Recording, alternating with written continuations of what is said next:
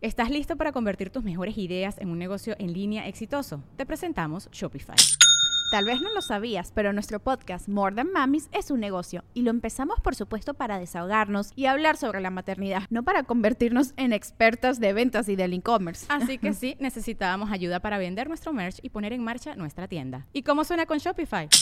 Llegó otra venta. Shopify es la plataforma de comercio que está revolucionando millones de negocios en todo el mundo. Ya seas un emprendedor desde tu casa o desde donde sea, Shopify es la única herramienta que necesitas para iniciar, administrar y hacer crecer tu negocio sin dificultades. Con Shopify puedo gestionar pedidos, envíos y pagos desde cualquier lugar, brindándote toda la información y estadísticas de tus ventas al detalle. Regístrate para un periodo de prueba con tan solo un dólar al mes en shopify.com barra sonoro, todo en minúsculas. Ve a shopify.com barra sonoro para llevar tu negocio al siguiente nivel. Shopify.com barra sonoro. Welcome to the Listening Time Podcast. Hey, everybody, this is Connor, and you're listening to episode 95 of the Listening Time Podcast. I hope you're all doing well. I hope that this podcast has been a great resource for you to help you practice your listening. Remember that if this podcast has become a little too easy for you, if you can already understand me uh, very easily without the transcript, then remember that you can access my advanced podcast episodes. Uh, you can become a listening time family member or VIP, and you'll get two new advanced podcast episodes every month. In those episodes, I speak at normal speed I speak fast, so you have the opportunity to practice with real English. So, if you want to take your listening to the next level and become an advanced listener, then make sure to sign up to receive those advanced podcast episodes. And also, if you want to ask me questions regarding English or language learning, and you want me to answer those questions every week, then become a listening time VIP and you'll be able to do that and I'll answer your questions every week in a video Q&A session. So, if you're interested in that, then make sure to click on the link in the episode description below. That's patreon.com slash listening time. And also remember to follow me on Facebook because I post a lot of content on there. I do live sessions on there. And so, if you want more free English listening practice and pronunciation practice, then make sure to follow me there. The link is also in the description. So, in today's episode, we're going to talk about April Fool's Day. So, some of you might know this holiday, maybe some of you don't. April Fool's Day is a holiday, if you can call it that, that's celebrated on April 1st every year. This is the day when people play jokes or pranks on each other. Uh, there are many hoaxes on this day. Uh, let me help you out with those words. A prank is a joke that you play on someone else. So the other person is the victim of the joke, uh, where you trick them somehow and they don't know what's happening. A hoax could be similar to that. It's really just some uh, fake thing, uh, some prank, something like that, uh, where people believe something that isn't true. So, April Fool's Day is the day where people do this every year and it is a tradition and it doesn't die every year people do this. And so uh, at the time that you'll be listening to this episode uh, if you're listening to this on time uh, during the first few days after its release april fool's day will be right around the corner.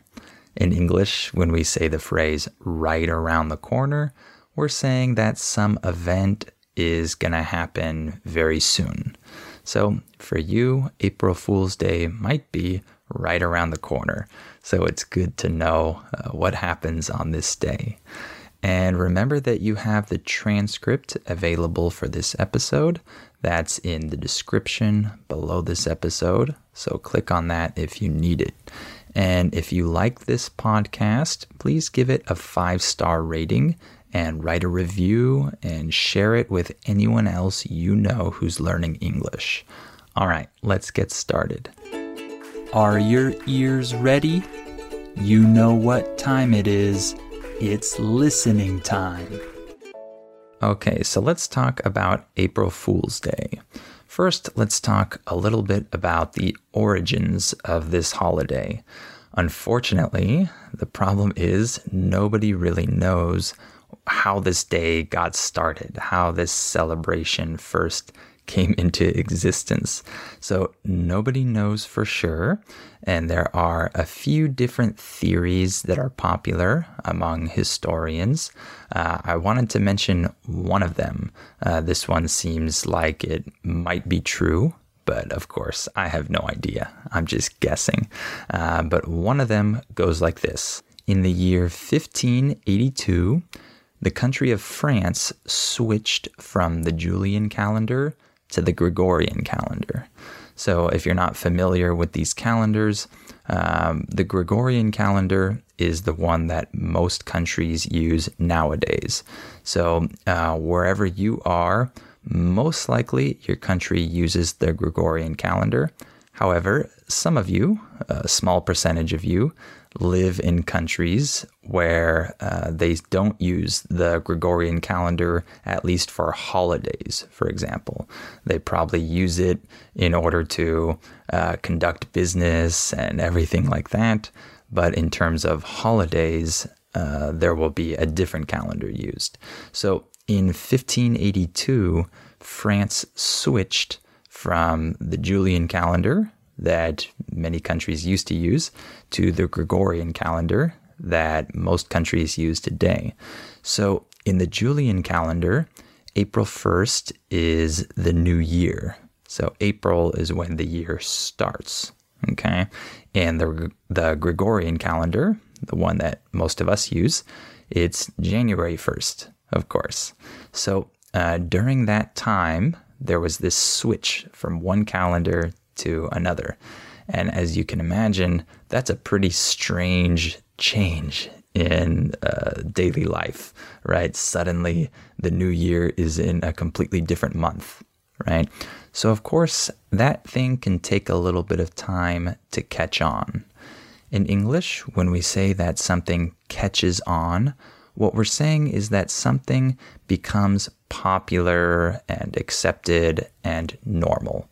For example, if I say, that trend never really caught on, what I'm saying is that that trend didn't last very long and it didn't become very popular, right? So when you switch the calendar that people use, it might take a little while for that to catch on because people aren't used to using that new calendar. And that's a pretty big change right? When people suddenly tell you that the new year starts uh, in a different month uh, than what you're used to, that's a big change, of course. So some people didn't really get the memo and they still celebrated New Year's on April 1st. Uh, in English, when we say that someone gets the memo, this just means that they uh, received the message that something is going on or something happened. So if someone doesn't get the memo, what we're saying is that someone didn't uh, know, they weren't informed about something that happened. So some people didn't get the memo and they celebrated the new year on April 1st uh, in that same year and probably in the next year. Some people probably still celebrated it uh, on April 1st. And uh, people who actually did get the memo, uh, they thought this was funny. And so they started calling those other people April Fools. In English, we can use the word fool as a noun um, uh, to talk about someone who is like dumb or someone who is not smart or something like that. So people called um, those other people uh, April Fools. Like these people are fools because they're celebrating the new year in April, right? So uh, that might be the origin of that phrase, April Fools. And what people did is they played jokes on those people that still celebrated the new year on April 1st. And they started that uh, habit, that custom of playing pranks on these other people. So we don't know if that's actually what happened.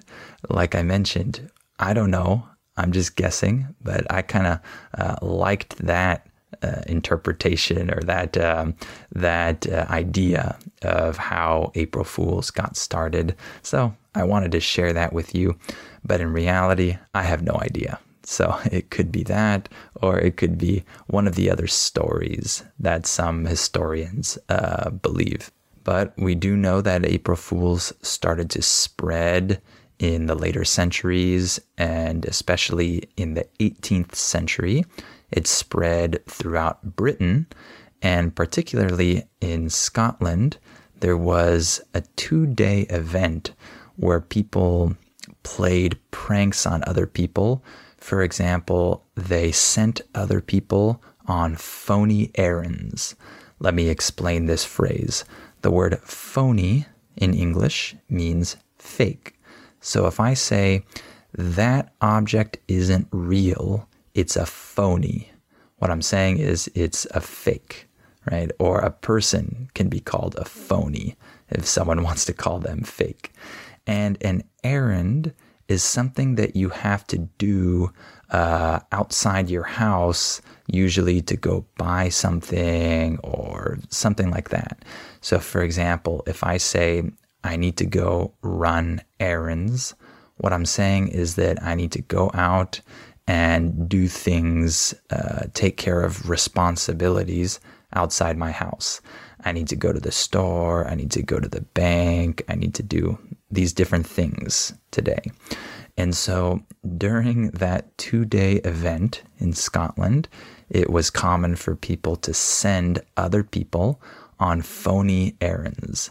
So, for example, maybe one guy uh, told another guy that he needed to go and buy certain things and do certain things that in reality uh, weren't needed. So this was a phony errand. It was fake. And they would cause people to go out and waste their time and maybe their money uh, on things that they didn't need to do. And another thing that they uh, sometimes did was to put little signs on other people's backs that said, kick me. So if people saw them from behind, they would see this little piece of paper or this sign or whatever it was that said, kick me. And so they might kick that person. And so that wasn't a very nice thing to do, of course, but this was something that existed uh, during that time. Uh, I don't think it's that common nowadays. Uh, I don't think so. But at that time, that became a popular prank. And then, of course, uh, the holiday spread and became even more popular um, throughout the years after that. And nowadays, it's just become a holiday that continues on every year. Every year on April 1st, there are pranks, there are jokes, there are hoaxes. Uh, I don't know if this holiday will ever go away. So let me talk about some notable jokes that have been uh, played on this holiday throughout um, our history in the US. I'll talk about three of them. These are just uh, random jokes that were played on the American public. Uh, there have been plenty uh, of jokes, but I just wanted to highlight a few of them. So, one of them was that in the year 1992, uh, it was reported that Richard Nixon, who was uh, a president that we had in the past, was going to run for president again. And uh, people believed this. They thought that uh, this man was actually going to run for president once again, even though he was the first and only president in our history to actually resign from office. In English, the word resign means that you step down, you quit some position, uh, some official position that you have. So he was the only president that actually had to resign from office because he was caught in a scandal, right? Uh, he was caught doing something that he wasn't supposed to be doing, and he actually resigned as a result of this. And that happened earlier, but in 1992, it was reported that he was going to run for president again. He was going to come back and uh, do it again. Uh, and I think that an actor was hired and they made him look like Richard Nixon. And then they uh, filmed that and people believed it. But of course, it was fake. But that was a joke that was played on the American people.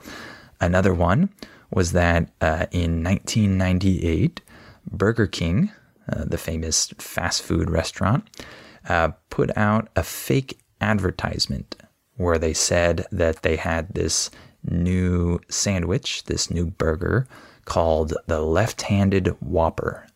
Uh, I don't know why they chose that, but maybe they uh, were thinking that uh, people that are left handed might be uh, interested in that. Uh, but of course, it was fake, obviously. Um, but many people, many customers actually went to Burger King to try to order that left handed Whopper. And of course, that sandwich didn't exist. And I'm sure there were many cashiers at Burger King that were probably really confused. Why are these people coming in and ordering this uh, this item that isn't even on the menu? What's going on? Uh, so that's kind of a funny joke that was played. I think that it was probably a good trick to get people uh, to go to Burger King because people were probably interested in that and wanted to go to Burger King, uh, maybe some left handed people. And when they were there, of course, the sandwich didn't exist, but they were already at Burger King, so they probably ordered something else. So maybe that was a good trick, uh, a good tactic that Burger King uh, used to get more people uh, to go to their restaurants. Maybe.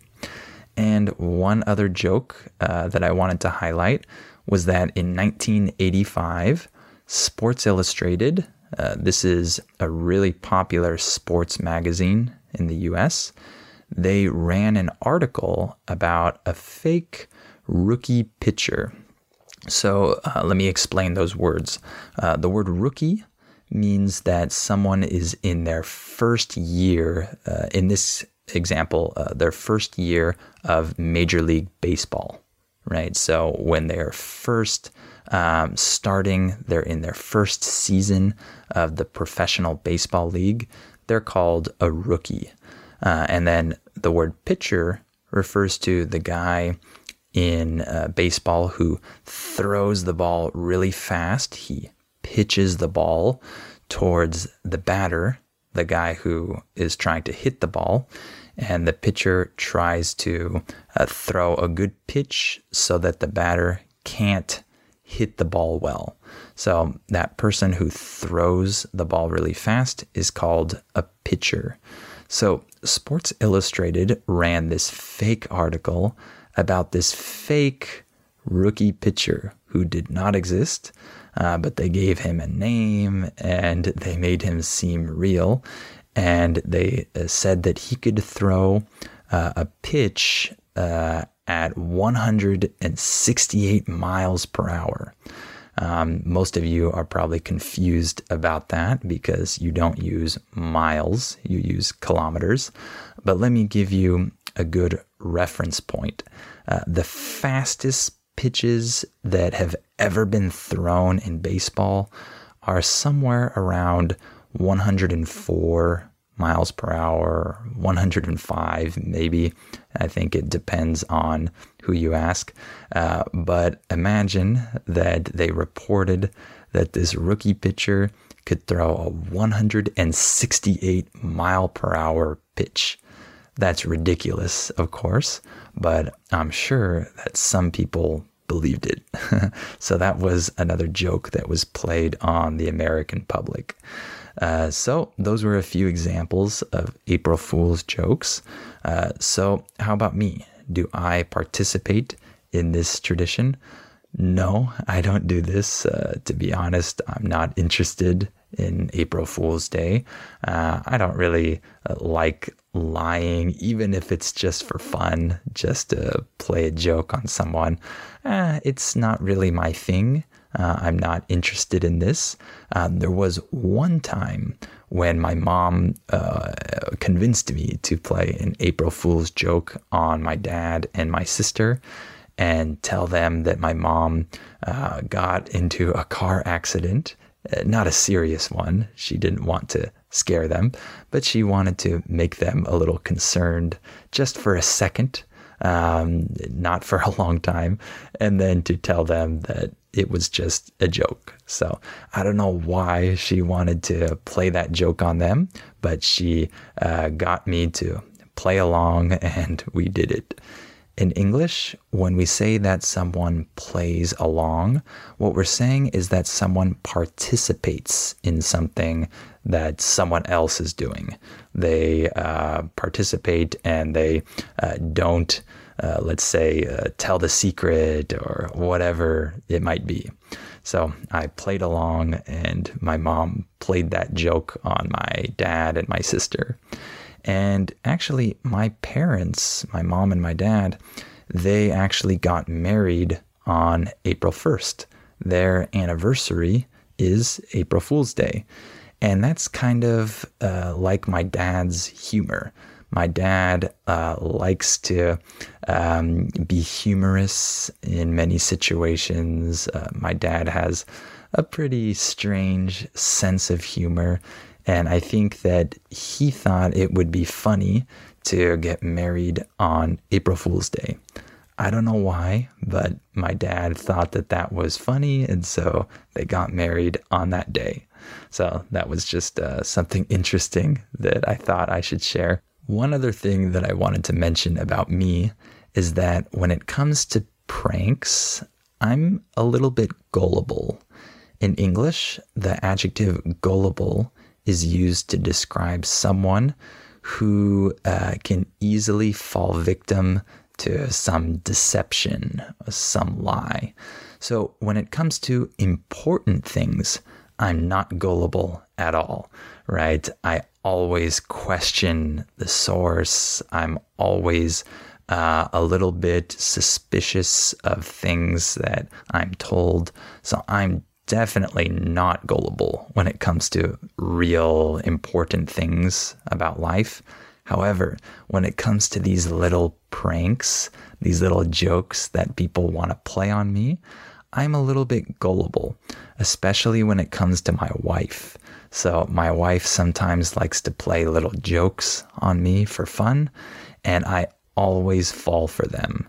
I always uh, fall victim to these little jokes. Uh, and so thankfully, they're not important things. They're just little games that my wife plays. But uh, the idea here is that I'm gullible when it comes to pranks and hoaxes.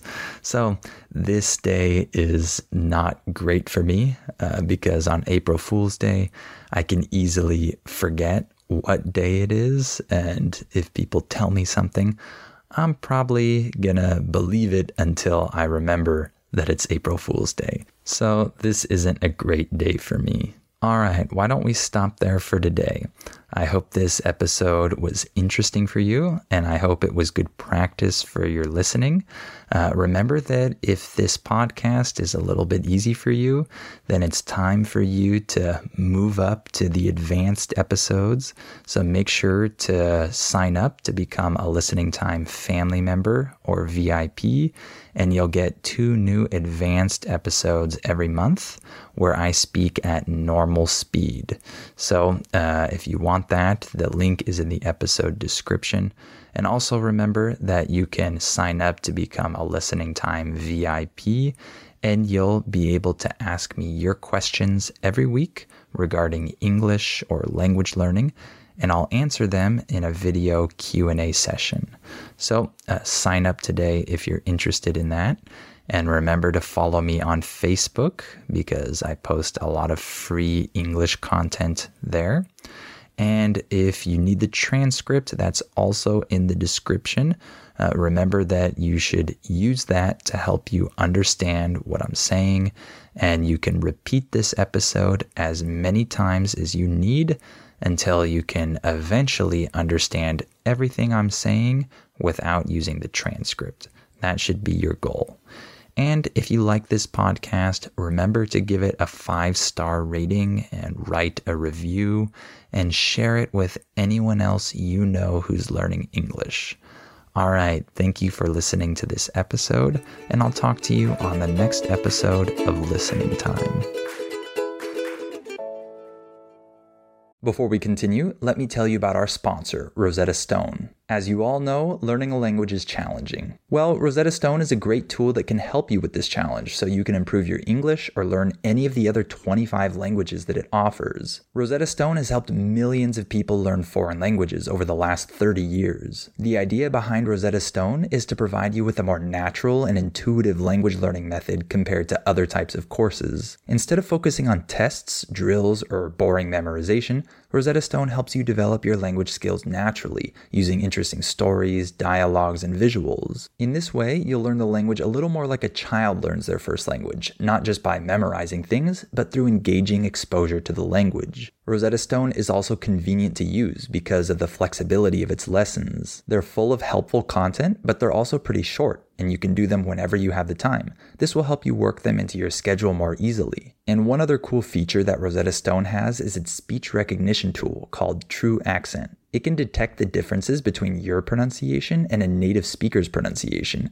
so it can give you feedback on how you're pronouncing words and help you improve. As you can see, Rosetta Stone is a language learning tool with a ton of value. Don't put off learning that language. There's no better time than right now to get started. For a very limited time, Listening Time listeners can get Rosetta Stone's lifetime membership for 50% off. That's 50% off unlimited access to 25 language courses for the rest of your life. Redeem your 50% off at rosettastone.com slash listening time today.